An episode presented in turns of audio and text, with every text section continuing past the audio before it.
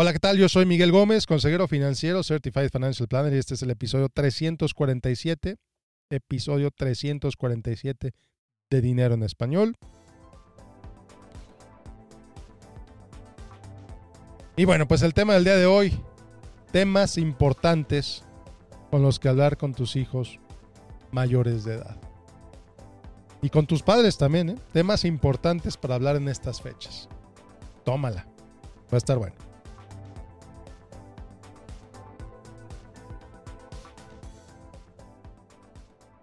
Bueno, ¿por qué digo temas importantes? Porque son temas importantes. Es importante que todo mundo, que todas las familias hablen sobre esto, sobre esto que te voy a comunicar. Que todas las familias tengan claro que esto existe. Mucha gente, muchísima gente no sabe de la existencia de esto de lo que te voy a hablar. Entonces, dicen que la ignorancia es dulce. Ignorance is bliss, dicen por ahí que la ignorancia es una bendición. No en este caso. En este caso, la ignorancia te puede causar mucho estrés, mucha angustia. Y precisamente para eso hago este episodio, precisamente por eso lo hago en esta fecha, para que tengas tiempo de platicarlo con tu familia, que tengan tiempo de platicarlo juntos. Son pláticas serias, son pláticas importantes. Eh, pero bueno, directo al grano. Directo al grano. Imagínate que tienes un hijo una hija mayor de edad como se acostumbra aquí en Estados Unidos, a lo mejor tú vives en Texas, tu hija se fue a Ohio, a Utah, a Nueva York, a donde sea. Tiene 20 años tu niña. Para celebrar su cumpleaños número 21, se va de fiesta con sus amigas, con sus amigos, se alcoholiza, tiene un accidente. Yo sé, yo sé que es terrible, nadie quiere pensar en esto, la niña la llevan al hospital. La niña está en coma. Tú, ya, tú te enteras, te llama la policía, te llama su amiga, te dice, oye, señora, fulanita tuvo un accidente, está en tal hospital. Haces todo lo necesario para llegar ahí lo más pronto posible, llegas al hospital y resulta que no te pueden decir nada. Oye, pero yo soy su papá, yo soy su mamá. Lo siento, señora, su hija es mayor de edad, no le podemos decir nada, ella está en tratamiento en este momento. Eh, entonces, pues tiene que esperar. Tiene que esperar a que su hija salga de cirugía, tiene que esperar a que su hija esté consciente para que usted pueda hablar con ella. Mientras tanto, no le podemos decir absolutamente nada. Imagínate la angustia, imagínate el estrés. Imagínate si en lugar de ser tu hija, es tu padre, es tu mamá. Que estaba subiéndose una escalera, poniendo luz de Navidad, se cayó de la escalera, está inconsciente, está en el hospital, nadie puede hacer nada. La política del hospital es hacer todo lo necesario para preservar la vida. Y ahí están haciendo todo lo necesario para preservar la vida de esa persona. ¿Cómo puedes reducir el impacto de estas dos posibles situaciones. Bueno, pues existen dos documentos legales que te pueden ayudar a esto. Y ahora, aclaro, evidentemente yo no soy abogado, pero es información que te puede ser bastante útil, que te puede causar un alivio tremendo si lo platicas con tu familia, si lo estableces apropiadamente. Número uno, número uno, un poder notarial. En inglés se conoce como Power of Attorney. ¿Qué es un Power of Attorney? Un Power of Attorney es un documento legal que nombra en el cual tú nombras a otra persona como tu agente para que toma decisiones por ti en caso de que tú no las puedas tomar. Entonces, por ejemplo, en el caso del papá que se cayó de la escalera, el papá te nombró a ti como su agente, tú eres tú tienes power of attorney sobre tu papá, tú puedes tomar decisiones sobre el tratamiento médico que reciba tu padre.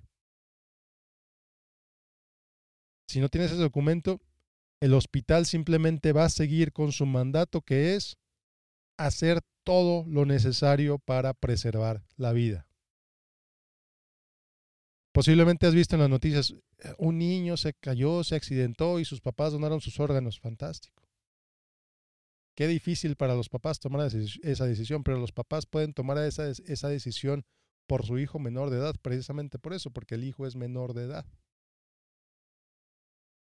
Los hijos pueden, los papás pueden decidir desconectar al hijo, que el hospital termine con todos sus tratamientos y ya no tiene ningún mérito y donar los órganos.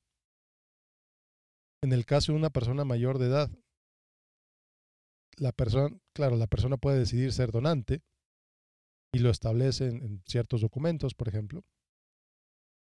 Pero tú como hijo no puedes decidir que los órganos de tu padre sean donados. Es una decisión que tiene que tomar tu papá de manera anterior o que tiene que tomar el agente, el power of attorney. Si tú eres power of attorney, tú puedes establecer hasta qué punto el tratamiento continúa. Bien importante, es una responsabilidad tremenda, porque tienes que tener la capacidad de hablar con el equipo médico de esa persona, decirle, oye, ¿sabes qué? Quiero entender qué opciones de tratamiento existen, cuáles son los riesgos, qué puede salir bien, qué puede salir mal. Cuando tú actúas como power of attorney, como cuando tú actúas como agente, tú estás actuando como si fueras esa persona, tú estás decidiendo por esa persona. Hay varios tipos de power of attorney. Hay un power of attorney médico, por ejemplo, que solamente aplica para situaciones médicas. Hay un power of attorney que es un, es un documento todavía más abierto, se llama Durable Power of Attorney. Ese documento tú te conviertes en agente de la persona en caso de, y el mismo documento establece qué situaciones tienen que pasar, que esté inconsciente, que esté enfermo, que esté en X, Y o Z, y ese documento establece qué decisiones puedes tomar por la persona. Puedes tomar decisiones financieras, es decir, sacar dinero de su banco, por ejemplo, para beneficio de esa persona. Puedes cambiar los beneficiarios de sus cuentas de retiro. Puedes hacer en mil cosas que el documento te permita hacer. Por eso es tan importante platicarlo entre ustedes, platicarlo con un abogado. Por ejemplo, si tú pones a tu hijo que es mayor de edad, que es adulto, como tu power of attorney, pues tienes que decirle a tu hijo, oye hijo, en caso de que algo me pase, tú, tú eres responsable de mí, legalmente. Tú puedes ser mi agente, tú puedes actuar como yo. Y le das una copia del documento a tu hijo. En el caso de tu hijo menor de edad, que va a ser mayor de edad próximamente, pueden establecer un documento legal, un power of attorney. Como te digo, hay varios tipos de power of attorney. No es el punto de este episodio explicarte todos los tipos de power of attorney pero para que puedas hablar con el médico en caso de que algo le pase a tu hijo, para que puedas ayudar, para que puedas tomar decisiones médicas para el beneficio de tu hijo, para que puedan, al menos para que el médico pueda decirle, oiga, a su hijo le pasó esto, esto y esto, está en X condición, ya lo estamos tratando, etc. Pero si no tienes un documento de este tipo, el hospital no te puede decir absolutamente nada. Hasta que el por cuestiones de privacidad y otras leyes, etcétera, hasta que el hijo esté estabilizado, ya lo puedes ir a visitar. Entonces, bien importante que tengas esa discusión de power of attorney con tus hijos, con tus padres, si eres parte de la generación sandwich como yo lo soy. Que tus padres tengan ese power of attorney, que tus hijos que van a ser mayores de edad tengan un power of attorney. Y que nombren a quien quieran, ¿eh? no te tienen que nombrar a ti. Claro que si tú quieres que el hospital hable contigo, pues preferentemente te nombran a ti, ¿no? Para que tengas esa autorización de hablar con el hospital. Pero estos documentos se hacen antes de que se necesiten. Y ojalá nunca los necesites, ojalá nunca necesites tener estos documentos, pero se hacen antes de que los necesites. Puedes tener uno con tu pareja, por ejemplo, tu pareja puede tener uno contigo. Es importantísimo tener estos documentos. Otra vez, Power of Attorney. Poder notarial se conoce en español. Te digo, no sé el alcance del poder notarial en otros países. En Estados Unidos, la persona que crea ese documento, pues tiene libertad de qué tan amplio o qué tan estrecho va a ser ese documento y cuándo entra en vigor. Muy bien, entonces ese es uno. Segundo documento importantísimo del que tienes que hablar con tu familia, con tus hijos mayores de edad, con tus papás, contigo mismo, con tu pareja. Esto se llama una, en inglés se conoce como Medical Directive. Podría traducirse como listado médico, direcciones médicas, por ejemplo. En el Medical Directive es bien interesante porque tú, tu persona, tú decides hasta qué punto quieres que el tratamiento siga. ¿Hasta qué punto quieres que te desconecten? Tú decides si te desconectan o no. Tú como persona, si tú eres un accidentado y tienes el Medical Directive, tú decides hasta qué punto el hospital tiene que preservar tu vida. Que ese es el trabajo del hospital, preservar la vida de la persona, al costo que sea.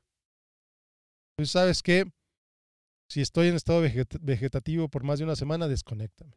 Ya no quiero seguir vivo.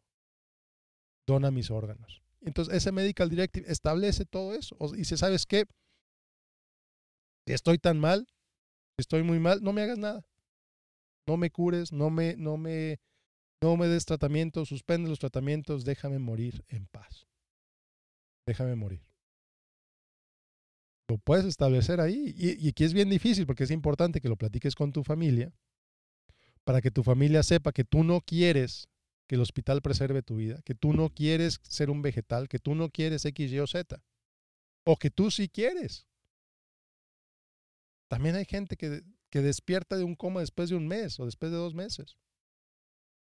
Lo importante del Medical Directive es que tú como paciente, tú como persona, decides qué es lo que quiere que pase con tu cuerpo. Antes de que no tengas la capacidad de decidir. Es un poder tremendo. Pero si lo tienes, le ayuda a tu familia a entender qué es lo que quieres y qué es lo que no. Ahora imagínate que tienes la combinación de los dos, tienes el Power of Attorney y tienes el Medical Directive. Entonces llega, llegas a ver tu hijo al hospital. Aquí tengo mi Power of Attorney y aquí tengo mi Medical Directive firmado por mi hijo, una vez que fue mayor de edad. Entonces tu hijo te dice, ¿sabes qué, papá? Te amo mucho, pero yo no quiero ser un vegetal. Desconéctenme. ¿Sabes qué? Yo no quiero ser una carga dona mis órganos y desconectan. Perfecto. Por la razón que quieras. Ahí está todo establecido previamente. Por eso te digo que es una plática difícil. Una conversación difícil, pero necesaria. Conversación difícil, pero necesaria, que necesitas tener con tus papás, por ejemplo. Oye, papá, ¿tienes power of attorney?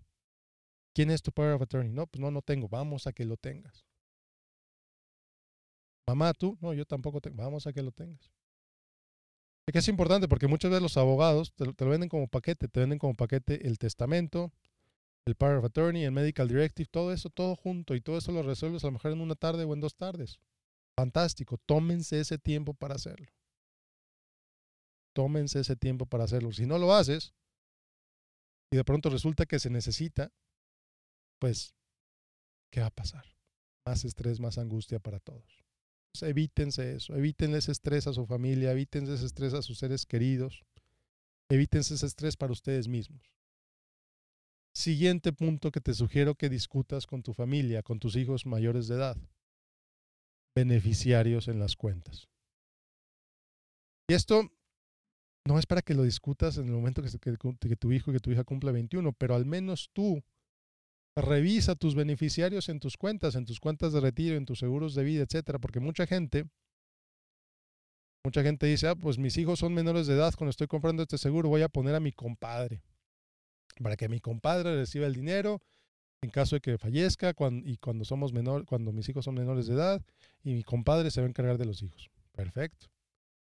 Excepto que cuando tus hijos son mayores de edad y algo te pasa a ti y el compadre sigue ahí, pues el compadre muy feliz de la vida va a recibir el dinero ajusta tus beneficiarios cuando tus hijos sean mayores de edad, si es que tenías a otra persona diferente a tus hijos como beneficiarios. Importantísimo. Importantísimo. Siguiente. Haz una lista de las cuentas de banco, de las cuentas de inversión, del, dónde está el dinero. Haz una lista. Por si algo te pasa a ti, tu pareja pueda recuperar ese dinero con, el, con la menor tensión posible. Pide lo mismo a tus papás. Que ellos hagan una lista, no para que les robes el dinero, por supuesto, pero para que sepas dónde está en caso de que algo les pase. Imagínate, yo he sabido de casos en los que muere el papá, los 90 años de edad, se muere el señor, todos muy tristes y empiezan limpiando sus cosas. Se empiezan a encontrar cuentas de banco que no sabían que existían. Y ahora a ver, encuentra ese dinero. Si es que se encuentran las cuentas de banco, porque muchas veces el papá, no, no quiero que nadie se entere. Este dinero lo voy a ahorrar para después. Y el papá se le olvida que ese dinero existe Ahí está el dinero. No, platiquen. Platiquen sobre las cuentas de banco, platiquen sobre los beneficiarios, platiquen sobre seguros de vida. Ustedes saben qué tan profunda es la plática. Yo no, no, te estoy diciendo, dile a tus hijos que tienes 5 millones de seguros de vida. No. ¿Sabes qué, hijo? Tengo una póliza de vida y esto es mi beneficiario. O sabes qué, esposa, tengo esta póliza de vida en esta compañía. Tú sabes qué tan profunda llevas la plática. Pero hablen de eso.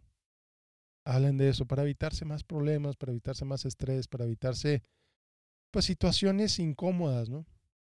Para evitarse situaciones incómodas. Entonces, bueno, importante tener esos documentos. El testamento, bueno, testamento importantísimo, obviamente.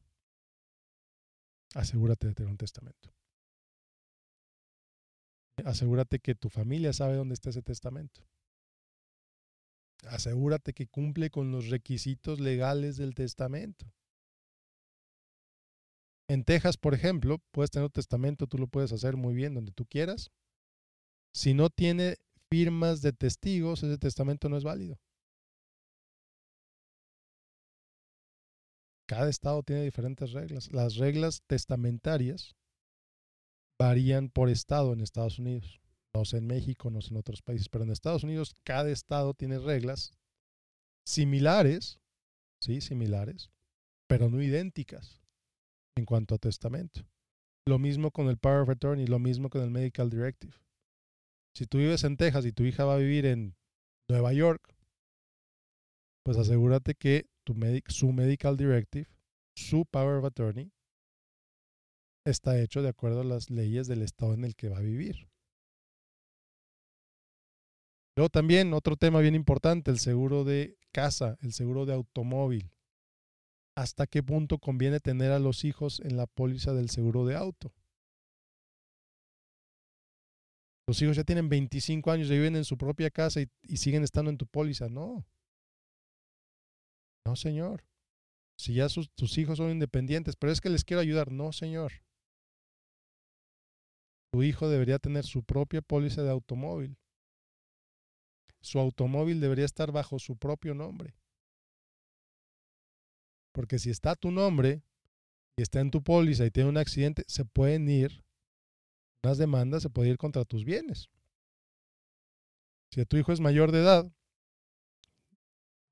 tiene su automóvil y vive fuera de tu casa, pues yo creo ya, ya deberías, debería tener su propia póliza, debería tener su propio automóvil. Si le quieres ayudar a pagar su póliza, pues ayúdale a pagar su póliza. No está mal ayudarle a pagar su póliza, pero sí sepáralo de tus propiedades. Y bueno, pues ahora lo que te quería compartir hoy. Power of Attorney, Medical Directive, beneficiarios, cuentas de banco y seguros. Seguros de auto y casa. Es mucho de qué hablar con tu familia. Espero que lo hagas. De verdad, espero que lo hagas, espero que platiquen. Si no quieres hablar con toda tu familia, al menos habla con tus hijos que van a ser mayores de edad o que ya son mayores de edad. Háblalo con tus papás, háblalo con tu pareja.